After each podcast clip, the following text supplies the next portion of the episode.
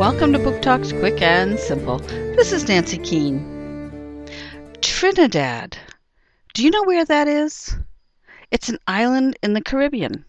I have always wanted to go there. It's the birthplace of calypso music and steel drums, and the birthplace of poet Dionne Brand. In this collection of poems she celebrates growing up in Trinidad. Dionne Brand, Earth Magic, KCP Poetry, 2006.